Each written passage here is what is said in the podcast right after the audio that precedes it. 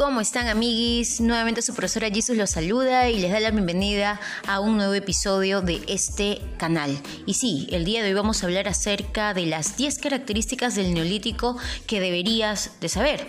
Pero antes de hablar de las características, tendríamos que saber qué es el neolítico, ¿cierto?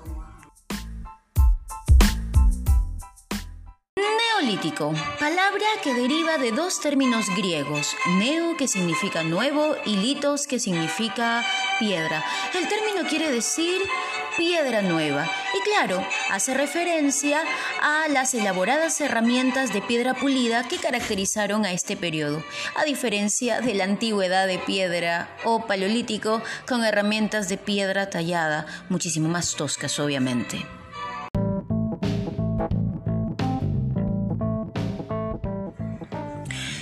Bueno, en el neolítico se evidenciaron cambios cruciales en los modos de vida de la humanidad, en el que se pasa de un estilo de vida nómada a uno sedentario, lo que asimismo va a generar la transformación de una economía recolectora a una economía productora. Para que puedas entender mejor, vamos de frente a las 10 características de este periodo al que llamamos neolítico.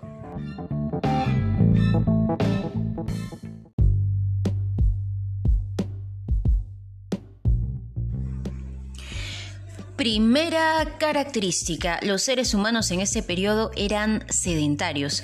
Ok, ¿qué es ser un ser sedentario? Ya no van de un lugar a otro como lo hacían en el Paleolítico. ¿Recuerdas que iban de un lugar a otro? Sí, sí, sí, así es. Iban persiguiendo su comida, no se quedaban fijos en un solo lugar. Mientras que en el periodo neolítico se establecían en un lugar fijo para vivir. Pero claro, te estarás preguntando, ¿y eso por qué razón? Sonaba divertido estar yéndose de un lugar a otro, ¿verdad? Conocer diferentes lugares. No, resulta que en el neolítico los seres humanos establecían sus viviendas en sitios donde la caza y la recolección eran adecuadas, gracias a que existían abundantes animales y mucha vegetación, pero también gracias al desarrollo de la agricultura y la ganadería. Y es justamente esta, la agricultura y la ganadería, nuestra segunda característica.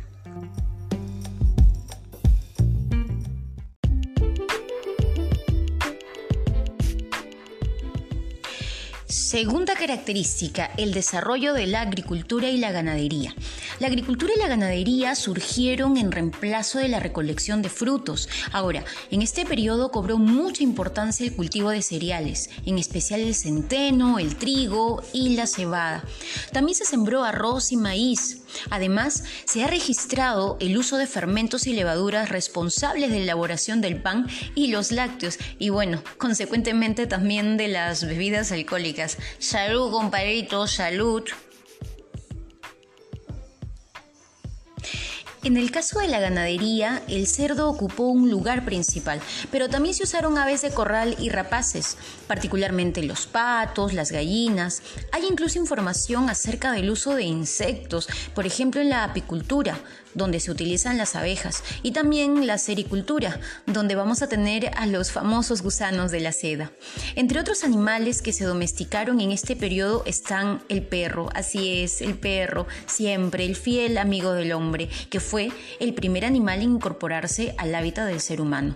También vamos a encontrar a las ovejas, las cabras, los caballos y los camélidos. Me, me, Peter. Perdón, lo que pasa es que es una de mis ovejas que se ha escapado y está queriendo tomar protagonismo en este audio.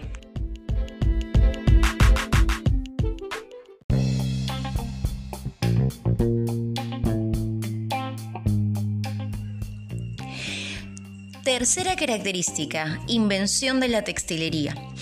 Se encontraron vestimentas fabricadas con lino y lana, lo que presuponían que en este periodo los seres humanos tenían conocimiento de la cría de animales y de cultivo. Y bueno, como hemos escuchado en la característica anterior, en efecto, los seres humanos ya desarrollaban la ganadería y la agricultura. En este periodo se crean los telares, que eran las máquinas que se usaban para tejer y que para el momento eran las máquinas de ultimita generación era lo más top, top, top de la tecnología en ese entonces.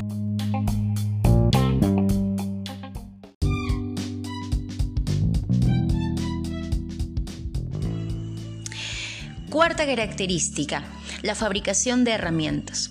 En los periodos históricos previos a esta etapa del neolítico, también vamos a encontrar ¿no? la elaboración de armamento bélico, es decir, la fabricación de armas.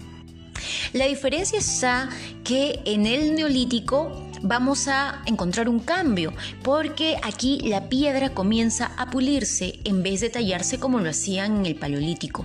Pudieron fabricar piedras de molino, de asadas u hoces, y de alguna manera el dominio de las herramientas desembocó en la invención de técnicas como la cerámica, la alfarería y la fabricación de tejidos. De esta forma, con el dominio de la cerámica, se pudieron confeccionar vasijas que servían para almacenar los alimentos. Miren ustedes cómo una cosa lleva a la otra.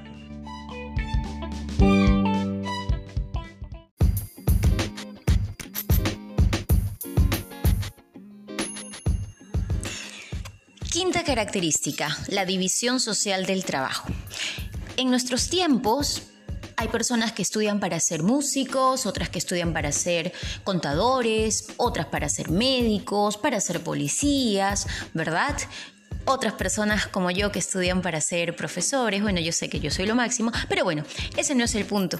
El punto es de que en la actualidad existen diferentes profesiones y cada persona elige en qué área se va a especializar. Bueno, en el neolítico ocurrió algo similar.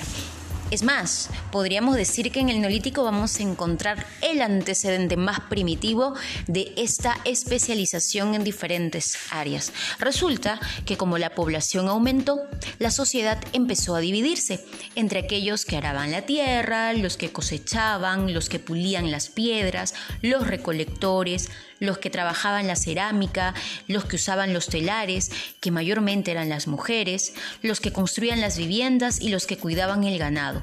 Por eso se dice que en el neolítico el trabajo se dividió.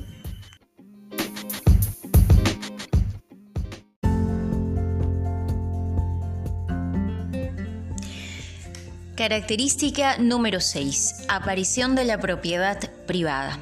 Bueno, este fenómeno de la propiedad privada es producto de la agricultura. A ver, para más o menos entender la diferencia, eh, antes del neolítico, digamos que todo era colectivo, es decir, todos cazaban a un animal y todos se lo comían, todos recolectaban y todos comían el fruto de esa recolección. Pero en el neolítico no todo era de todos. También tomemos en cuenta que en el periodo del paleolítico eran entre 15 o 20 personas que formaban una horda, pero en el neolítico la población había aumentado, así que era un poquito difícil que todos todo. Entonces surge la noción de la propiedad privada. Claro, por ejemplo, el trabajo de los agricultores requiere muchísimo esfuerzo y muchísimo tiempo y cobra sentido con la premisa de que esa tierra es de quien la trabaja. tú siembras, tú cosechas, tú te comes lo que cosechas, tú crías a los animales, tú haces que se reproduzcan, tú te comes a esos animales, ¿cierto? No tendría por qué ser de otra persona. Y es así como en el neolítico aparece esta noción de la propiedad privada. Ahora ya no todo es de todos.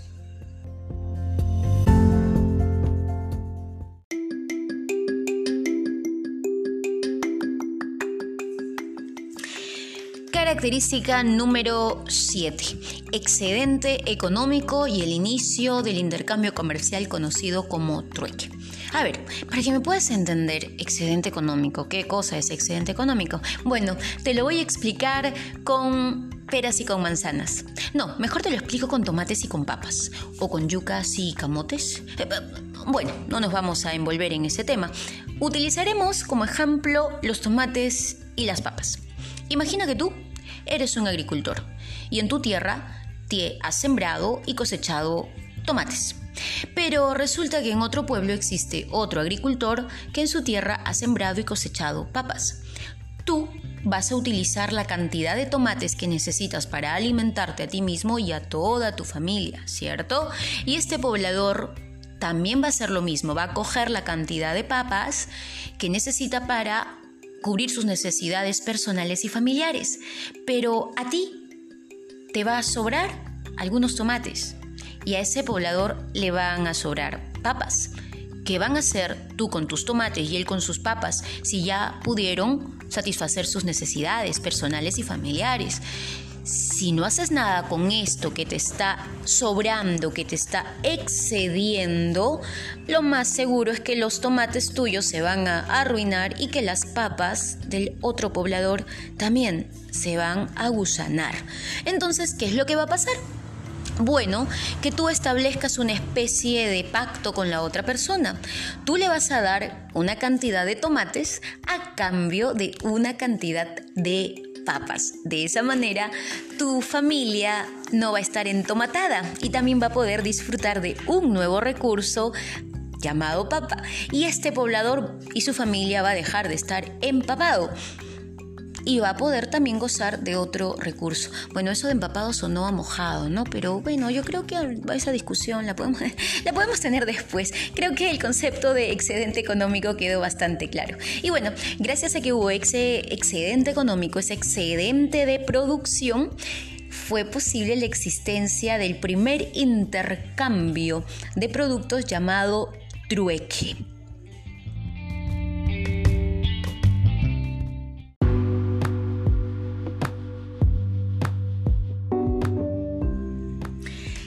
Característica número 8. Las creencias y la religión. Durante el neolítico surgen algunas nuevas costumbres funerarias, por ejemplo, aparecen las primeras tumbas de cerámica. Y en cuanto al tema de la religión, podemos decir que tenían una religión animista. Y eso también tiene que ver con la agricultura, pues resulta que la práctica agrícola generaba una relación muy especial entre el agricultor y la tierra.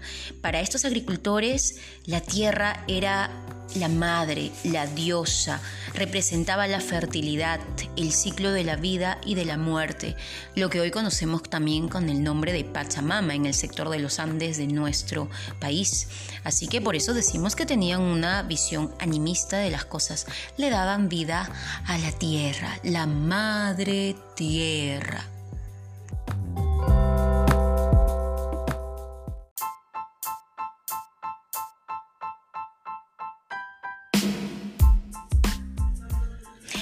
Y bueno, amiguitos, entonces ya les he dejado aquí las ocho características que deberías saber acerca del neolítico.